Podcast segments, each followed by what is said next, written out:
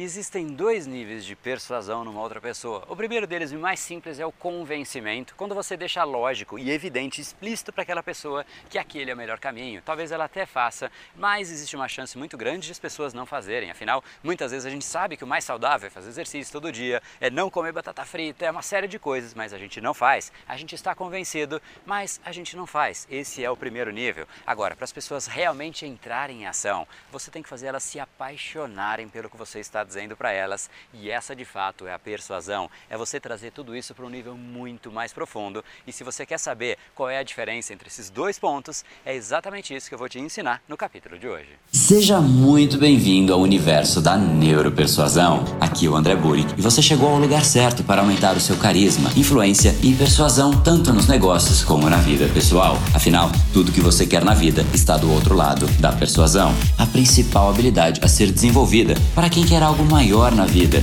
e não aceita ser apenas mais uma voz na multidão. Então vamos começar e no final do episódio de hoje tem um e-book de presente para você fazer o download e aprender ainda mais. E vamos pro conteúdo, porque a abundância está aí pelo mundo e é a persuasão que nos permitirá aproveitá-la.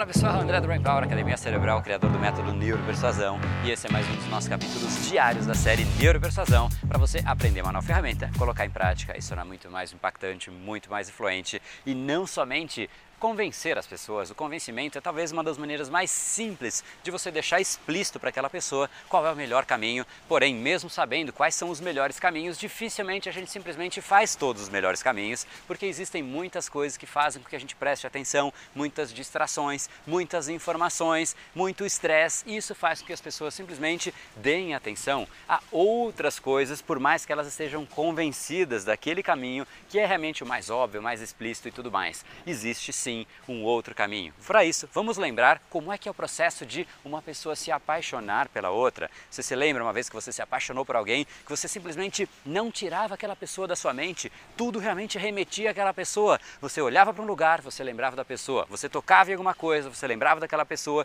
Tudo realmente remetia para aquela pessoa. Como é que essa pessoa entrou num nível tão profundo para você? E obviamente a gente pode aprender com esse exemplo e explorar os elementos que funcionaram para uma pessoa se apaixonar, para você trazer para sua comunicação. E o principal ponto é realmente ir além da razão. Muitas vezes a gente se apaixona por pessoas que a gente sabe que não é a melhor pessoa, mas simplesmente a gente quer aquela pessoa porque a gente quer, a gente não consegue nem explicar. E muitas vezes as pessoas que vão convencer explorar algum tipo de projeto, você quer vender a sua ideia, você quer vender o seu produto, a gente fica só na razão. Você simplesmente vai conseguir convencer as pessoas, mas dificilmente você consegue mobilizar as pessoas. Para você mobilizar, então, a gente vai usar estes elementos do processo de se apaixonar e o principal ponto disso é usar os cinco sentidos. Quando a gente fala dos produtos, a gente fala muito da razão e isso é uma coisa até chata de ouvir. A gente falar do outro lado, de repente, explorar a imaginação, explorar o cheiro, explorar o toque. Isso realmente faz com que a pessoa se envolva em muito mais camadas, em uma camada muito mais profunda com o que você está dizendo, muito além da razão. Quando você de repente vai falar a respeito de um vinho para aquela pessoa, você não precisa dizer que, poxa, esse é um vinho super bacana, ele vem do país tal, ele é um vinho encorpado. Isso é simplesmente uma descrição, características técnicas. Imagine só você contar um pouquinho da história desse vinho e falar, poxa, esse vinho ele é super especial porque foi criado por tal pessoa em tal lugar, é daqueles vinhos que você toma e não se esquece. Ele tem um toque aveludado que quando você começa a tomar,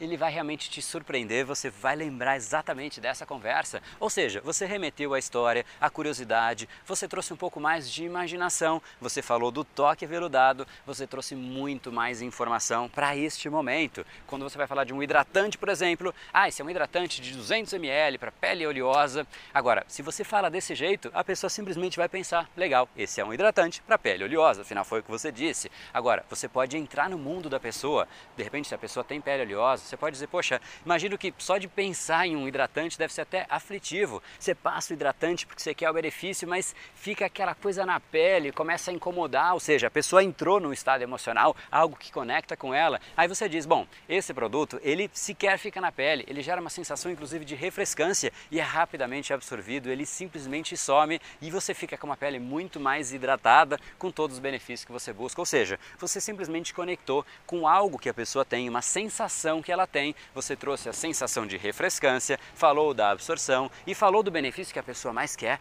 ele some. E isso é totalmente diferente de falar esse é um hidratante para pele oleosa. E obviamente aqui estou dando exemplos. O mais importante não é o exemplo que eu te dou, é o que é importante para aquela pessoa. Eu dei o exemplo do hidratante porque para aquela pessoa o hidratante sumir é o ponto importante. O que é importante para o seu prospecto? O que é importante para a pessoa que você vai de repente vender a sua ideia?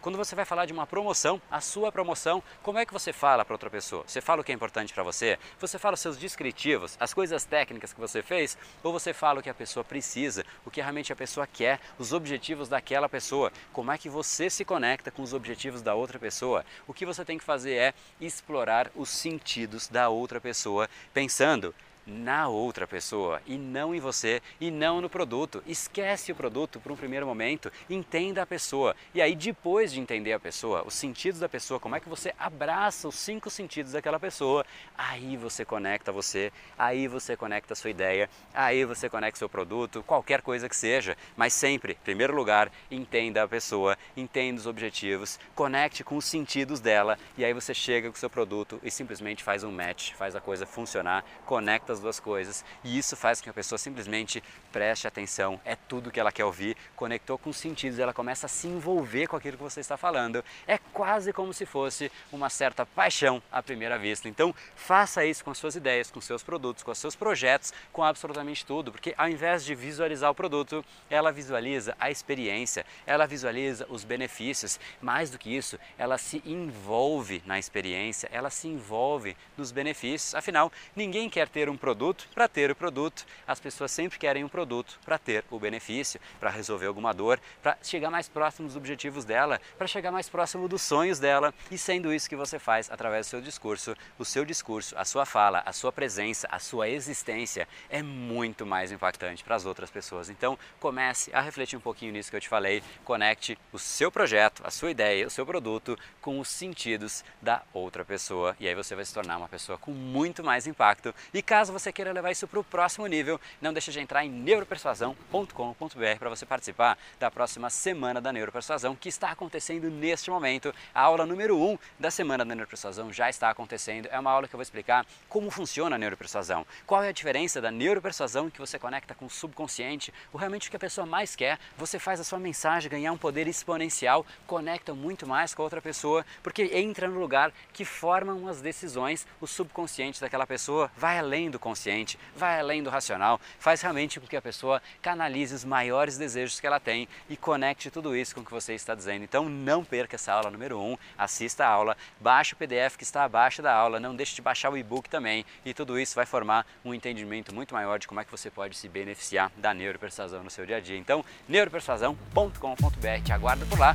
E esse foi o episódio de hoje. Como falamos no começo, a abundância está aí pelo mundo. Se não está em você como você gostaria, é porque falta o imã para atraí-la. Portanto, não perca mais tempo e venha conhecer a persuasão mais profunda de todas, a neuropersuasão. Conheça agora mais técnicas baixando seu e-book gratuito em neuropersuasão.com.br/podcast. E não perca a próxima semana da persuasão. Será uma semana de aulas cobrindo em profundidade o método neuropersuasão, que envolve neurociência, neuroeconomia, programação neurolinguística, para você efetivamente ter todas as ferramentas e levar a sua influência e os seus resultados para um outro patamar. Se inscreva em neuropersuasão.com.br/semana. E para acompanhar toda a ação, não deixe de seguir o Brain Power nas outras redes sociais. Os links estão todos na descrição deste episódio. Nos encontramos novamente no próximo episódio e até lá, você já sabe, eu estou aguardando ansiosamente a sua opinião sobre este podcast nos comentários do iTunes. Até mais e lembre-se, tudo que você quer está do outro lado da persuasão.